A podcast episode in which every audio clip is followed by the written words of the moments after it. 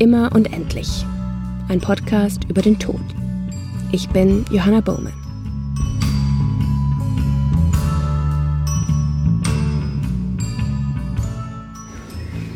Du bist eine mit der ersten, die den heiligen Rasen betreten dürfen. Das ist Frank Schulz. In seinem kleinen Garten in Köln-Dellbrück sprießt endlich der neu angepflanzte Rasen. Lange ist hier gar nichts gewachsen. Das lag daran, dass in dem Garten von Frank und seiner Verlobten Heike ziemlich viel Schutt vergraben ist. Glaswolle, PVC-Teppich, alte Socken, Messer, Fantaflaschen, Klo. Das alles ist vermutlich in den 80ern hier gelandet, als der Anbau gebaut wurde, in dem Frank, Heike und Heikes Sohn Luca leben. Im Februar 2017 startet Frank dann nochmal einen neuen Versuch in Sachen Gartenbegrünung. Er nutzt einen sonnigen Tag, um den Garten noch einmal richtig gründlich umzugraben. Dabei stößt er dann auf etwas. Ist bestimmt wieder ein Herd oder sonst irgendwas. Nicht ganz. Bin mit dem Spaten drunter, hab dann umgedreht und dann war es ein Grabstein. Und was hast du gedacht in dem Moment? Cool. Hab mich richtig gefreut, mal was Außergewöhnliches gefunden zu haben. Ich mag sowas. Ja, und dann habe ich Heike Bescheid gesagt. Und die kam dann raus, Freudestrahlen. Ich sagte nur, ich habe was gefunden. Sah sie den Stein und dann, ja, wurde sie etwas blass. Da ist mir erstmal ein bisschen flau im Magen geworden, weil Grabsteine findet man nicht im Garten. Die gehören da nicht hin. Der Grabstein ist aus hellem Marmor und kleiner, als man ihn sich wahrscheinlich so vorstellen würde. Er ist noch nicht mal kniehoch, so 40 Zentimeter hoch und 50 Zentimeter breit. Alles, was draufsteht, ist Elli Winterberg 1919 bis 1935. Diese Elli wurde also nur 16 Jahre alt. Für Heike und Frank lautet die erste Frage natürlich: Wie kommt der Grabstein in unserem Garten? Frank macht ein Foto von dem Stein und postet es auf Facebook in der Gruppe Netzwerk Köln. Die hat momentan so 180.000 Mitglieder bei denen der Grabsteinfund auf großes Interesse stößt. Das Ding ist wirklich explodiert an einem Tag. Über 1000 Likes, 800 Kommentare. Und es kommen viele Tipps. Über die Nutzer entstehen Kontakte zur Stadt Köln, zum Stadtarchiv und auch zu einem Historiker. Ja, ein Rädchen ist ins andere gegriffen. Und so stellt sich dann relativ schnell heraus, dass die Wohnung von Frank und Heike nicht auf einem alten Friedhof liegt. Heike ist darüber ziemlich erleichtert da ich sowieso so ein bisschen sensibel angehaucht bin, sagen wir mal so, und auch an ja, Geister und so glaube, auf jeden Fall. Nee, wäre das gar nichts für mich gewesen. Ich, also ich glaube, ich wäre hier fluchtartig dann ausgezogen. Bei Frank sieht das ein bisschen anders aus. Ist jetzt nicht so, dass ich mir äh, gewünscht habe, dass jetzt hier tausende von Leichen liegen oder sonst irgendwas, aber ja, war doch schon ein bisschen, bisschen enttäuscht. Ja, ich hätte gerne ein bisschen gegraben, dann was gefunden und alles, dass ich sage, guck mal, das ist Ellie. Aber Ellis Überreste lagen ja nie bei Frank und Heike im Garten. Anfragen beim Stadtarchiv und der Kirche ergeben, dass sie 1935 auf dem Dellbrücker Friedhof beigesetzt wurde. Der liegt so anderthalb Kilometer entfernt von Frank und Heikes Wohnung. Vom Stadtarchiv kommt dann auch noch die Info, dass Ellie und ihre Familie zwar in derselben Straße gewohnt haben wie Frank und Heike, aber in einem ganz anderen Haus, nochmal so 200 Meter die Straße runter.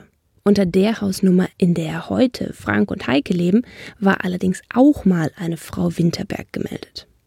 War das vielleicht eine Tante, die den Grabstein mit nach Hause genommen hat, nachdem das Grab aufgelöst wurde? Das lässt sich heute nicht mehr so ganz klären. Für Frank und Heike geht es allerdings nicht mehr nur um die Frage, wie jetzt der Grabstein in ihrem Garten gelandet ist. Es ist dieses Mädchen, diese Ellie Winterberg, die den beiden keine rechte Ruhe lässt. Nachdem wir äh, den Grabstein ausgegraben haben, hatte ich ihn nur so schön mitten im Garten stehen und ich konnte dann so schön in den Garten rausgucken, bin dann nachts wach geworden, habe mich auf die Bettkante gesetzt und habe mir gedacht, wenn jetzt nicht mal irgendwie hier, weiß ich nicht, Ellie auf dem Grabstein sitzt oder kommt so angeflogen, hatte ich die ganze Zeit so Gedanken gehabt. Frank und Heike wollen mehr über Ellie wissen. Und das klappt auch, weil der Grabsteinfund bekommt in den lokalen Medien und auch bei Bild und RTL ganz schön Aufmerksamkeit. Auf einen dieser Berichte meldet sich dann eine ältere Dame, die Ellie noch kannte, wenn auch nur vom Sehen. Sie hat hier ein paar Häuser weiter gewohnt und die ist dann immer Richtung Schule gegangen, wo die Ellie noch so am Fenster lag und hat irgendwie auf ihre Mutter gewartet, sagt sie. Und ja, aber so gespielt hat sie nicht mit ihr, weil die Ellie war wohl so, eine, so ein Eigenbrötler. Und Frank und Heike erfahren auch, warum Ellie so jung gestorben ist. Sie soll an einem Blinddarmdurchbruch und Tuberkulose im Kalker Krankenhaus gestorben sein, da wo ich geboren bin. Schließlich meldet sich sogar eine Cousine von Ellie, die im nahegelegenen Bergisch Gladbach lebt. Die hat Ellie zwar nie persönlich kennengelernt, weil sie ein gutes Stück jünger ist, aber sie kann Frank und Heike Fotos zeigen. Hat auf jeden Fall ein nettes Lächeln gehabt. Man hat Gänsehaut gekriegt, man hat ein Bild gesehen, hat sich gedacht, die hat mal da, die hat ihren Grabstein hier gelassen. Ellie Winterberg hat jetzt also auch ein Gesicht bekommen. Andererseits sind noch einige Fragen ungeklärt. Zum Beispiel, wer war diese Frau Winterberg, die früher unter der Adresse von Frank und Heike gelebt hat? Und warum lag Ellis Grabstein in diesem Garten und nicht in dem Garten des Hauses, in dem Ellie mit ihrer Familie gewohnt hat? Und Frank wundert sich, warum er den Stein nicht schon viel früher bei einer seiner vielen Umgrabungsaktionen im Garten gefunden hat. Deswegen schwingt Frank dann doch nochmal den Spaten. Er hofft irgendwie noch mehr zu finden. Ich habe mir dann immer gewünscht, dass es irgendwas Außergewöhnliches ist, aber dem war nicht so. Frank findet nur mehr von dem üblichen Schutt. Ich hätte am liebsten noch weiter gegraben, hätte auch die Terrasse abgerissen, aber. Musstest du ihn ein bisschen bremsen? Sehr. Sehr, weil äh, ich konnte auch langsam nachher diesen Schrotthaufen, den wir da hatten, nicht mehr sehen. Hat er dann nachher auch eingesehen und hat dann zugeschaufelt, ja. Ja, und jetzt haben wir wenigstens wieder Rasen.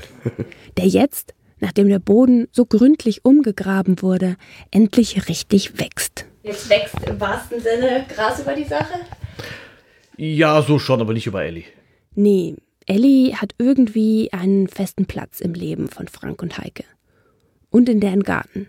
Da bleibt der Stein jetzt nämlich stehen. Und wenn Frank und Heike dann im Herbst 2017 da ihre Hochzeit feiern, dann gehört auch Ellie zu den Gästen. Die gehört zur Familie. Die ist adoptiert und Ellie ist das Kind, was wir zwei nie hatten, sag ich mal.